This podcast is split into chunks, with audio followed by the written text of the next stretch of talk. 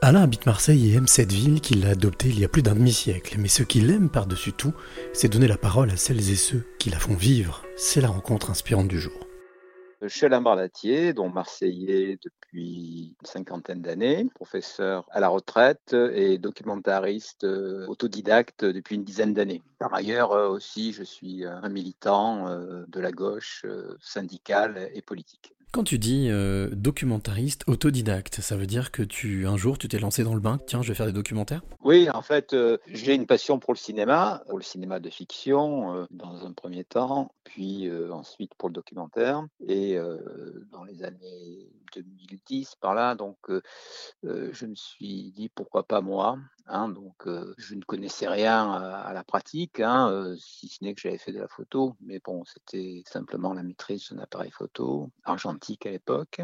Et donc, bah, j'ai un petit peu tout découvert au fur et à mesure en faisant moult erreurs, évidemment, et j'en fais toujours. Mais bon, on découvre en marchant, quoi. Donc chaque jour. Tu parlais donc de la photo, passage de la photo à la vidéo, enfin au documentaire. Mmh. Donc passage de quelque chose qui est fixe figé à quelque chose qui est dynamique. Quel a été le déclic? Quel a été le, on va dire, l'envie? Bah, L'envie, c'était de se dire que j'aimais bien aller dans les salles obscures. Euh, et peut-être qu'un jour, j'aimerais bien que des gens viennent voir ce que je pense, quelles sont mes sensibilités, quelles sont mes préoccupations, que le public soit petit ou grand, quoi. Parce que évidemment, quand on est dans cette position au départ, on n'a pas de public. Quoi. Alors, le lien avec la photographie, c'est qu'en fait, il y, a, un lien technique, hein, donc dans tout ce qui est choix des éclairages, du cadrage, donc ça, on le retrouve aussi bien dans les images fixes que dans les images animées. Et puis, bon, après, tout le reste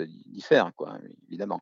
mais je pense que dans les deux cas, il y a un travail de réflexion. on photographie pas n'importe quoi, filme pas n'importe comment, et on s'est posé des questions au préalable. Quoi. Donc, je crois que c'est un passage à l'acte, je dirais, après une réflexion sur un sujet déterminé. Tu parlais de, de sujets qui te touchent, de sujets qui t'agacent. Qui euh, ces sujets de société, quels sont-ils? Bah, D'abord, depuis 7-8 films que je fais, je donne une, une vision de, de ma ville d'adoption, hein, qui, est Marseille. Non pas que j'en fasse une préoccupation indépendante du reste, hein, mais je crois que ce qui se passe dans cette ville, parce que c'est une ville-monde quelque part, assez représentatif de, ce qui peut se passer à une échelle plus large en France et même au-delà des frontières françaises. Quoi. Donc ma, sensibilité, elle est double, quoi. elle est à la fois sociale, bon ça c'est lié à mon engagement social et politique, et elle est aussi poétique, je dirais, où je crois qu'on peut traiter de choses profondes avec beaucoup de poésie et de légèreté. Je suis sensible à tout ce qui est relations humaines, partage entre les humains, partage dans la société au respect de l'autre, de l'environnement, euh, de la nature et euh, à la découverte d'autres cultures que celles qu'on est censé connaître. Alors actuellement, tu es en tournage pour un, pour un nouveau documentaire. Euh, tu vas à la rencontre de, femmes, d'hommes qui agissent ou qui font des choses sur le terrain. Quelles sont, ou quelle est la principale émotion qui te gagne quand tu te retrouves face à ces personnes et que tu sais qu'elles feront partie de ce documentaire? Alors moi, je travaille dans un cinéma de la proximité. C'est-à-dire que je ne sais pas filmer les gens que je n'apprécie pas. Hein. donc, et, j'ai pas envie de faire des portraits de, personnes que je ne mettrai pas en valeur. Donc, je travaille aussi beaucoup sur le portrait, sur, l'entretien. Donc, c'est un cinéma qui est assez parlé. Et dans l'entretien, je retrouve pour partie ce que je connais de la personne que j'ai sollicitée. Hein, donc ça, c'est évident. Puis aussi, je découvre d'autres aspects. Et, c'est là où il y a une partie d'émerveillement dans la matière. je prends l'exemple ce matin je suis allé donc interroger, m'entretenir plutôt avec Naoui Raoussi Jones, qui est un cinéaste autodidacte comme moi et qui est aussi issu du centre-ville de, Marseille, qui traite de façon assez poétique de questions politiques. Donc on, a, on a, des points communs et j'ai retrouvé ces points communs et puis j'ai aussi retrouvé une joie, trouvé plutôt une joie de, de vivre un humour assez, assez aiguisé chez cette personne. Et, ce sont des rencontres comme ça que je fais. Quoi. Donc ça peut être, bon là je, parle de, celui-ci parce que c'est le, prochain portrait que je, que je vais réaliser. Mais chaque fois, que ce soit un homme ou une femme, il y a à la fois la connaissance de sa partie publique, quoi. Et puis, quand on pousse un entretien, l'intérêt, c'est aussi que les gens se, lâchent un peu et, et veuillent donner d'eux-mêmes une image qu'ils n'ont pas forcément développé par ailleurs. Quoi.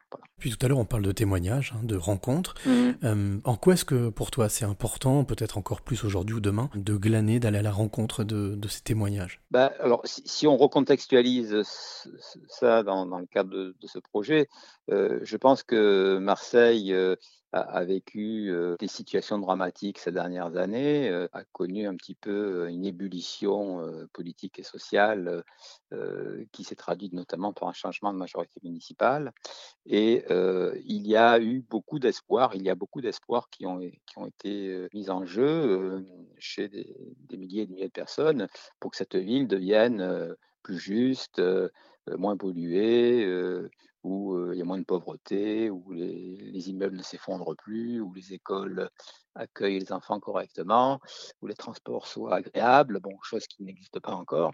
Et, moi, je, veux à la fois faire une photographie de l'instant présent et aussi laisser rêver les gens sur quelle serait pour eux ou pour elles une ville idéale dans laquelle leurs idées, leurs conceptions puissent se réaliser et dont tout le monde pourrait profiter. Quoi, en fait, hein. Ce travail, c'est faire parler les gens parce qu'il y a, je pense, que ce sont les mieux placés pour parler de, du vécu et euh, leur demander de se projeter sur un avenir euh, à moyen terme, sans forcément euh, imaginer que ce qu'ils rêvent va se réaliser. Mais si on n'exprime pas nos rêves, on n'aura pas de réalité non plus. Alors justement, Alain, je vais te demander de te projeter encore un peu plus et de te demander quelle est la, la, clé que tu aimerais donner ou transmettre à celle ou celui qui t'écoute là maintenant. Une clé en quelques mots, c'est de ne pas se censurer, d'oser rêver et de créer les conditions euh, de sa propre liberté dans le cadre de la liberté collective.